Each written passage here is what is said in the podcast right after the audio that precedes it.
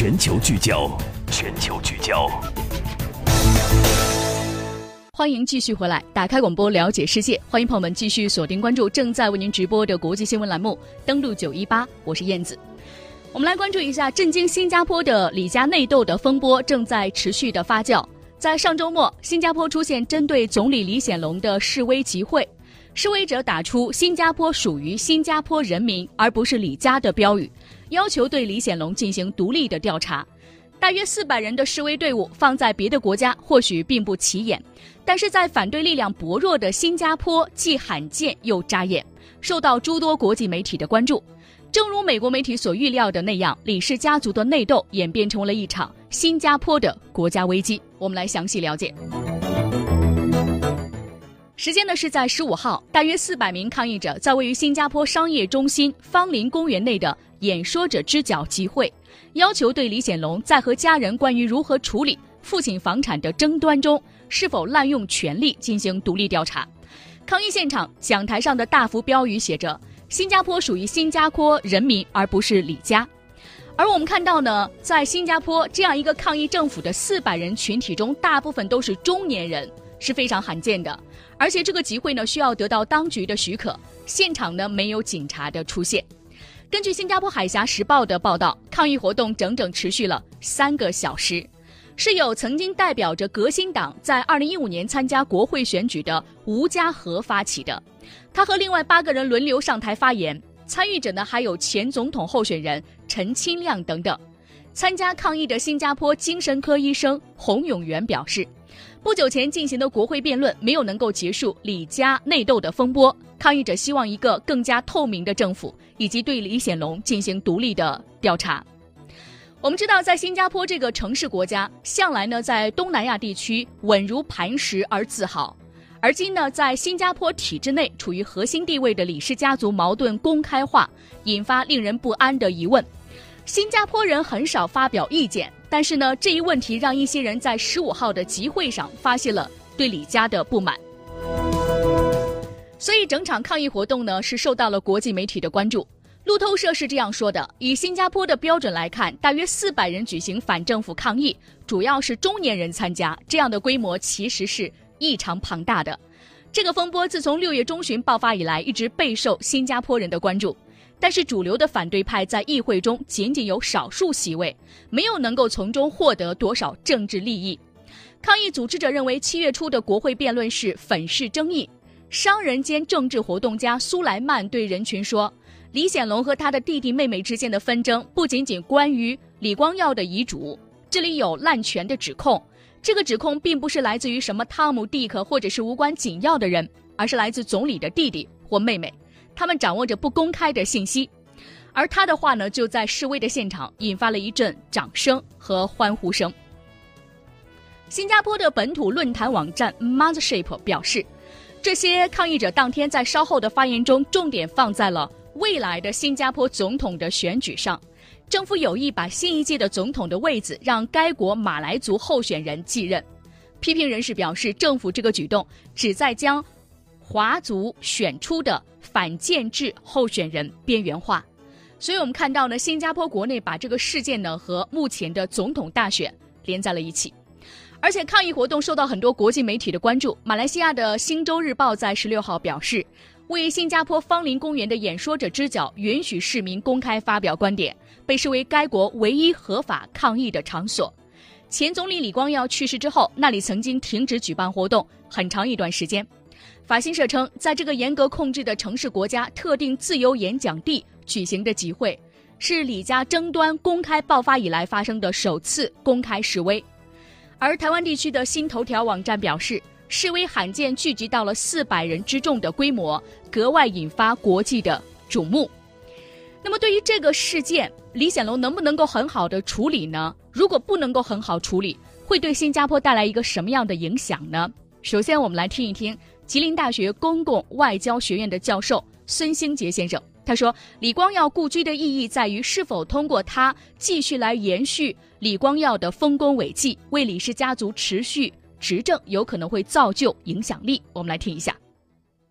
李家的家事还能说是纯粹的家事。当李伟玲在去年公开站出来发声之后，人们也看到了李家内部的分歧。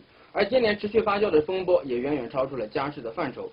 李光耀作为第一代领导人，他在新加坡的地位堪称神圣，也是一个富有个人魅力的领导人。虽然上个世纪九十年代初，李光耀就卸任总理，期间有吴作栋做了总理，后来儿子李显龙接任总理。李光耀对李显龙非常欣赏，认为如果李显龙不是自己的儿子，会更早做新加坡的总理。可以说，新加坡总理都是李光耀的亲密朋友和亲属。从李光耀到李显龙，绩效和个人魅力是李家在新加坡获得显赫地位的基础。李光耀去世之后，神圣家族的光环也在慢慢消散。李光耀故居的实质在于，是不是通过这一故居延续李光耀的政治影响力。李显龙认为自己做了十三年总理，不会借助父亲的故居来提升自己的威望。李伟玲则认为哥哥和父亲不一样，受到个人权力的影响。李家在新加坡的政治影响力深厚。在李显龙接受国会质询时，前总理吴作栋以叔叔的身份劝和，而副总理张志贤则认为李显阳已经不是昔日的李显阳了。张志贤认为，包括自己在内都是李光耀教育出来的子女。李家的子女们没有人质疑李光耀的丰功伟绩和个人政治品格，他们的分歧在于李光耀价值观的正统是什么，以什么样的方式才能真正继承和发扬李光耀的精神。而这一问题恰恰关系到新加坡的长治久安。嗯，我们再来听一下中国社科院亚太院研究员许立平先生的观点。他说，如果这个事情持续发酵，会冲击未来的新加坡大选。听一下。呃，一个四百人的规模的一个示威，我觉得更多的具有一个象征的意义。也就是说，就证明这新加坡国内啊，还有一些人实际上对李显龙的执政方式，或者说李显龙的执政团团队是抱着一个怀疑的一个态度。如果这一次李显龙总理不能够很好的处理这件事情的话，实际上对李显龙本人的个人的形象或者是一个个人的执政能力造成一个负面的一个冲击啊。那么未来的话。啊，那么如果这个事情不断的发酵的话，啊，甚至会呃冲击未来新加坡的大。好，有关这个事件，大家可能会经过嘉宾的解读之后会比较清楚，就是李光耀故居是不是拆除，究竟会带来一个什么样的影响呢？它如果存在的话呢，对于接下来李光耀的政治遗产。还有他一直以来的理念，对于新加坡人来说呢，应该说是会记得更清。但如果拆除的话呢，相当于这样一个精神的寄所就没有了。而我们看到呢，广东国际战略研究院周边战略研究中心的主任说，四百人的示威对于新加坡是一个比较严重的问题。新加坡以前因为有别的问题的示威，比如说同性恋的问题，但不是指向政府。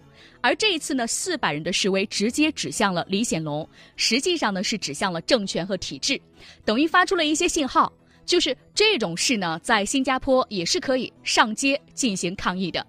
所以现在呢，新加坡人呢上街的门槛就降低了一些，一些心里有想法的人表达方式就更加直接了。而当政府的控制力在下降之后，其他的政治诉求也有可能是更容易实现。我们简单来回顾一下李家的风波。六月十四号，新加坡国父李光耀的两个子女发文，称对担任总理的哥哥李显龙失去的信心，指责李显龙利用职务设法挽留李光耀的故居。而在当天，李光耀的孙子李神武也加入到了战局，对爸爸和姑姑针对大伯李显龙的发文表示支持。而新加坡总理李显龙呢，决定在七月三号发表声明，回应弟妹做出的各项指控。并且接受国会的质询，澄清了自己对于这一次家族争端的看法。而关于整个事件，我们看到呢，美国媒体呢很早就这样报道。美国呢两大报章《纽约时报》和《华尔街日报》两篇报道的标题是：“李光耀故居争夺战演变成为了新加坡的国家危机，一个有序统治的典范被痛苦的家族纷争所晃动。”那么前者呢，甚至引发了新加坡驻美大使的抗议。这篇文章呢是在五号的时候，《纽约时报》的题为“李光耀故居争夺战演变成为新加坡国家危机”的文章中说，围绕李光耀故居发生了一起充满怨恨的公开家庭纠纷，破坏了新加坡作为一个有序的权威主义典范的形象，同时这也暗示出这个国家的政治未来存在着更深层次的分歧。表面来看，这是一场不堪的财产争夺战。但因为这些指控演变成了一场国家危机，令外界质疑这个岛国的治理情况，质疑执政党连续五十八年统治的基础，以及这个国家选择领导人的方式。所以，这个事件会不会对新加坡未来的政局稳定带来一定的影响呢？现在看起来呢，苗头已经是非常的清楚了。那么，根据目前新加坡的现状，也许我们能够看出新加坡目前处于一个什么样的位置。所以，进入到今天的风暴眼的环节。风暴眼，新加坡的原有根基正在晃动断裂，李显龙智慧输给其父一大截。我们来关注一下新加坡方面的情况。接下来呢，进入到今天的风暴眼的环节，我们来有请编辑甜甜为大家带来她的观察。天天中午好，燕子中午好。所谓三十年河东，三十年河西。新加坡的李光耀时期，成功的是撬动了天时地利，以弹丸之地的那点力量呢，是驾驭了整个东南亚地区，甚至是更遥远地区的运势，塑造了自己的中心角色。李光耀呢，也成为了世界上影响力与其领导国家实力最不相称的一位领导人。然而，那个时代正在结束。李显龙的智慧呢，就显然输给了其父一大截，甚至可以说是没法比。他连与胞妹胞弟的关系都处理不好，致使呢家事一举发酵成为国事，而且是迅速的向更深层的政治领域变异。李光耀留下来的威权政治遗产，在第一个激励回合中就似乎是掉棒了。目前呢，新加坡的地缘经济优势呢也正在受到全面的侵蚀。中国崛起呢，改变了亚洲的经济中心。此外呢，新加坡两侧的马来西亚和印尼呢也在崛起。新加坡呢原有的繁荣密码正在受到多方。的挑战，随着中国与缅甸、巴基斯坦合作的陆上通道建设不断的推进，还有马来西亚黄金港的开发，新加坡港的区位优势呢被稀释，已经是大势所趋。新加坡经济未来靠什么？远未找到答案，焦虑呢也正在这个国家蔓延。偏偏在这个时候呢，李显龙的外交战略上也出了问题，在南海问题上倒向了美国与中国对立，致使失去了在中美两个大国之间的平衡能力。接下来的新加坡有可能像浮萍，被各种不确定性推来推去。华盛顿呢是新加坡的安全靠山，但是他不会为后者的政治稳定出力。中国人呢比较欣赏新加坡的治理模式，但是呢又不。接受他的外交定位，马来西亚和印尼呢都是伊斯兰国家，又都比新加坡穷，他们呢与新加坡的旧账新仇呢又暗流涌动。新加坡呢不仅没有领土的纵深，也非常的缺少政治和经济纵深，内外的一个浪头呢就可能触动它，这这是这个国家真正的软肋。新加坡的国家道路呢恐怕要做根本的重新审视。相信上周六的示威呢不是新加坡的最后一次。新加坡宪法呢规定是多党制。李光耀个人的权威支持了该国的威权政治，后李光耀时代的新加坡走向政治转型恐难避免。新加坡能否适应它的冲击，也将是高度不确定性的。燕子，好，感谢甜甜带来的介绍。那么通过介绍之后呢，大家会发现，呃，在李显龙的时代和李光耀的时代，无论是新加坡的地位，还是李显龙和李光耀的智慧，可能是都是没有办法比的。所以接下来新加坡的一个。他在这个世界上的一个外交的策略和战略，也许会发生改变。而我们进一段广告，广告之后，我们就来关注一下目前的新加坡总理李显龙在对中国的关系上，在最近的很短的时间内一些改变。广告之后马上回来。这里是有思想、有态度、有态度国际新闻栏目，登录九一八，一扇了解世界的窗口，一扇了解世界的窗口，在纷繁复杂的新闻中。给你最清晰的思路。好的，欢迎继续回来，朋友们，现在听到的是正在为您直播的国际新闻栏目。登录九一八，打开广播，了解世界。朋友们在听节目的过程当中，如果您就相关的事件有您的观点，可以通过我们的公众微信平台九一八私家车来留言。继续把目光投向新加坡。新加坡爆发罕见的大规模示威，要求独立调查李显龙。终于像美国媒体所预测的那样，李光耀故居争夺战变成新加坡国家危机。所以，我们今天的问题是：您觉得？李氏家族的内斗，未来呢会演变成为新加坡实实在在的一场国家危机。对于未来新加坡的一个政治体制和政治理念，会不会带来一个影响呢？可以通过我们的公众微信平台九一八私家车来留言，也可以在蜻蜓 FM 搜索登录这个专辑，在下面的社区留言发表您的观点。我知道我很多的听众朋友们，大家是只听不发表观点。如果你有想法的话呢，不妨告诉给我们，也许您的想法真的非常的精彩呢。接下来是登录九一八全球聚焦，欢迎继续收听收听。好的，欢迎继续回来。我们接下来的时间呢，继续把目光投向新加坡，来说一下新加坡方面目前对于中国的态度的一些变化。谈到新加坡，从去年开始的因为南海仲裁案以及装甲车扣留事件引发的双边关系的波折，那么最近李显龙对中新关系有怎样的表态呢？其实呢，就在四天前，在出席新加坡非政府组织。通商中国成立十周年庆典的时候，新加坡总理李显龙谈及中新双边关系的时候这样说：“他说，中国和新加坡的双边关系从来都在正确的轨道上。”而这个表态呢，是继上个月新加坡副总理尚达曼邀请中国国务院总理李克强访问新加坡，中国国家主席习近平与李显龙在德国的汉堡 G20 峰会期间会晤之后，新加坡再次就双边关系发出积极的信号。目前呢，似乎显示中新关系已经重新回暖。而日前呢，和李显龙曾经一同出席活动的中国人民大学国际关系学院的教授、美国研究中心主任石英红说，根据他的观察，李显龙对中新关系的表态可谓是非常的积极。他说，如果新加坡不能够争取和中国保持一个良好的关系，那么新加坡的经济困难和安全困难会增加很多。经过前段时间的波折，新加坡对这一点有了更加清晰的认识。而我们知道呢，根据新加坡媒体的报道，在今年的七月一号，香港回归纪念日的当天，李显龙也向习近平致信，最热烈的祝贺香港回归以及香港特区成立二十周年这个欢乐的时刻。关于南海问题，李显龙在会面中表示，自己向中国领导人解释了新加坡相关的立场，以及新加坡采取此种立场的原因。他说：“我理解中方的观点和我们不尽相同，但他们总体上对新加坡目前在这一议题上所处的位置感到非常的满意。”而在今年五月份的夏季达沃斯论坛上，新加坡打破了以往只派企业界或民间智库人士与会的惯例。派出了副总理尚达曼出席。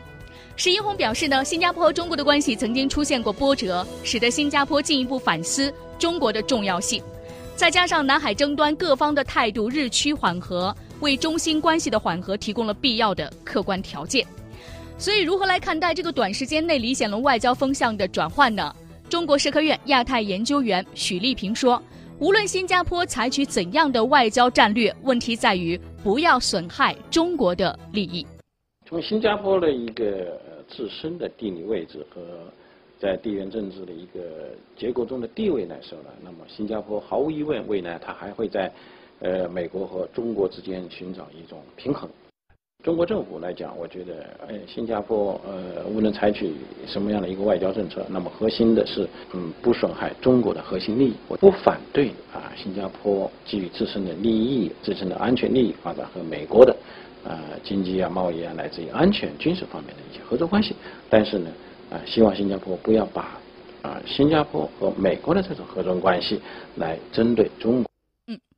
吉林大学公共外交学院的教授孙兴杰说：“新加坡只有成为大国的朋友，才能够彰显出它的价值。”李显龙的这番表态也算是新加坡外交传统的回归。李光耀之所以以小国政治家操盘大外交，关键在于能够在大国之间游刃有余、左右逢源。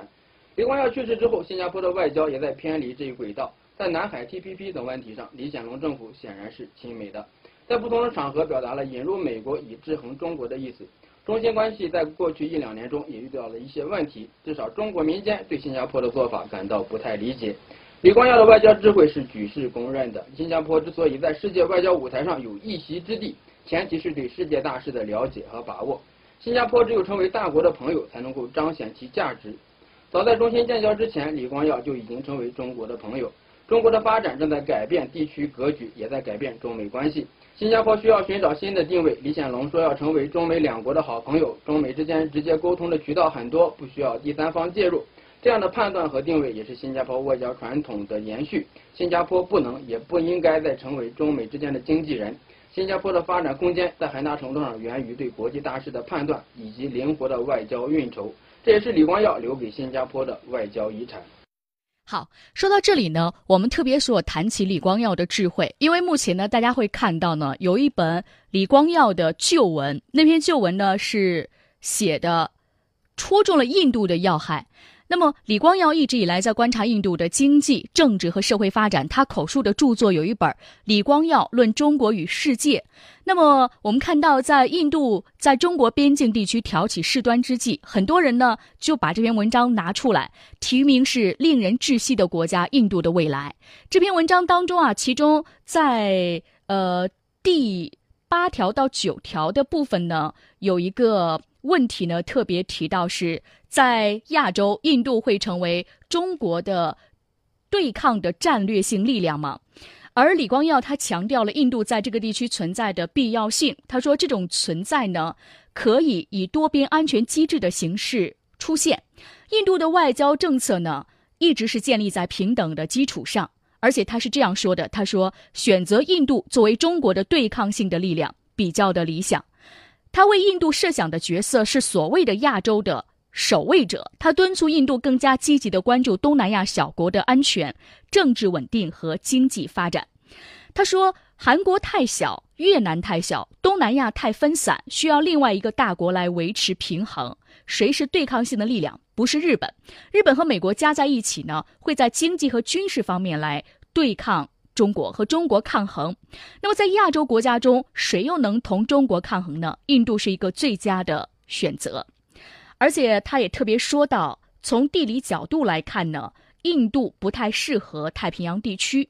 那么在东南亚地区，印度并没有产生大的经济影响，因为这个地区的注意力放在中国的身上。